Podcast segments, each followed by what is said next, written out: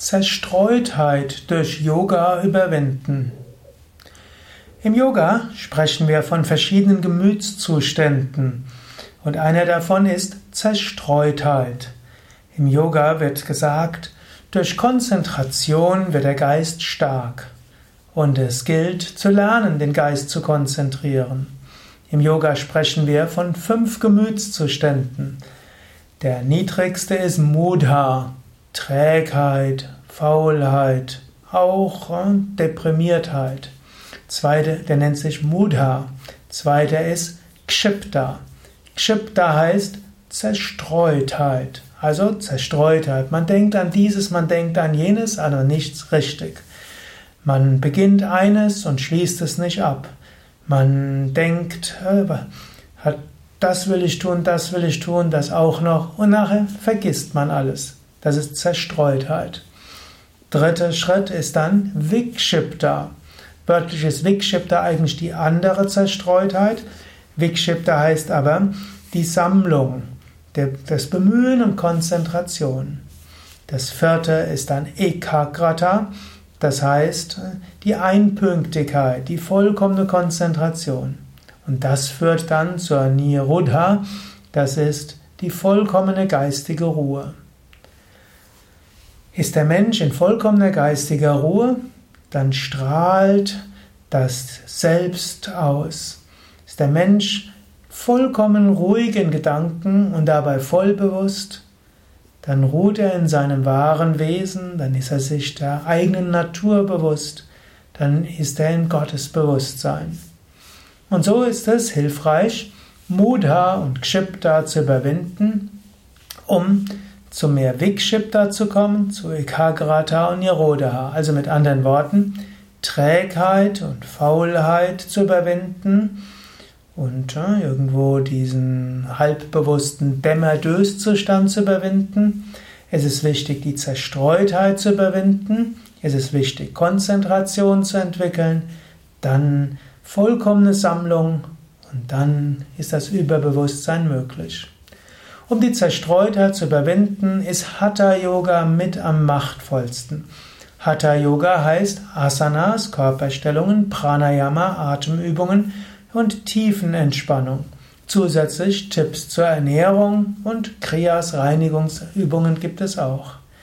Und es gibt einige schöne empirische Studien, die zeigen, wenn jemand jeden Tag Pranayama übt, es stärkt die Konzentration des Geistes. Wenn du in der Zerstreutheit leidest, der wichtigste Tipp wäre, übe jeden Tag Atemübungen. Im Yoga gibt es Kapalabhati und Wechselatmung, sind mit die machtvollsten, um Zerstreutheit zu überwinden. Wenn du jeden Tag nur 10 Minuten Atemübungen übst, wird dein Prana, deine Lebensenergie konzentrierter, dann bist du auch konzentrierter mit deinem Geist. Wenn du noch mehr üben kannst, umso besser. Am besten ist natürlich, du übst jeden Tag 30 bis 40 Minuten Pranayama. Du wirst einen sehr machtvollen, sehr konzentrierten Geist haben. Daher übe jeden Tag ausreichend Pranayama. Asanas helfen, den Geist zu konzentrieren. Über Körperbewusstsein kommt auch die Fähigkeit zur Konzentration. Wenn du in den Asanas, in den Yoga-Stellungen die Körperteile spürst, das Energiefeld spürst, die Chakras spürst, die Bewegungen bewusst machst. All das hilft der Sammlung des Geistes. Und wenn in der tiefen Entspannung alle Spannungen loslässt, auch dann kann der Geist konzentrierter sein. Denn manchmal ist Zerstreutheit auch einfach eine Konsequenz von einem verspannten Körper. In allen verspannten Körperteilen ist Prana blockiert. Wo Prana blockiert ist, ist auch geistige Kraft blockiert. Wenn du körperlich entspannt bist, kannst du auch geistig entspannt sein. Und bist du geistig entspannt, fällt es nachher leichter, den Geist zu konzentrieren.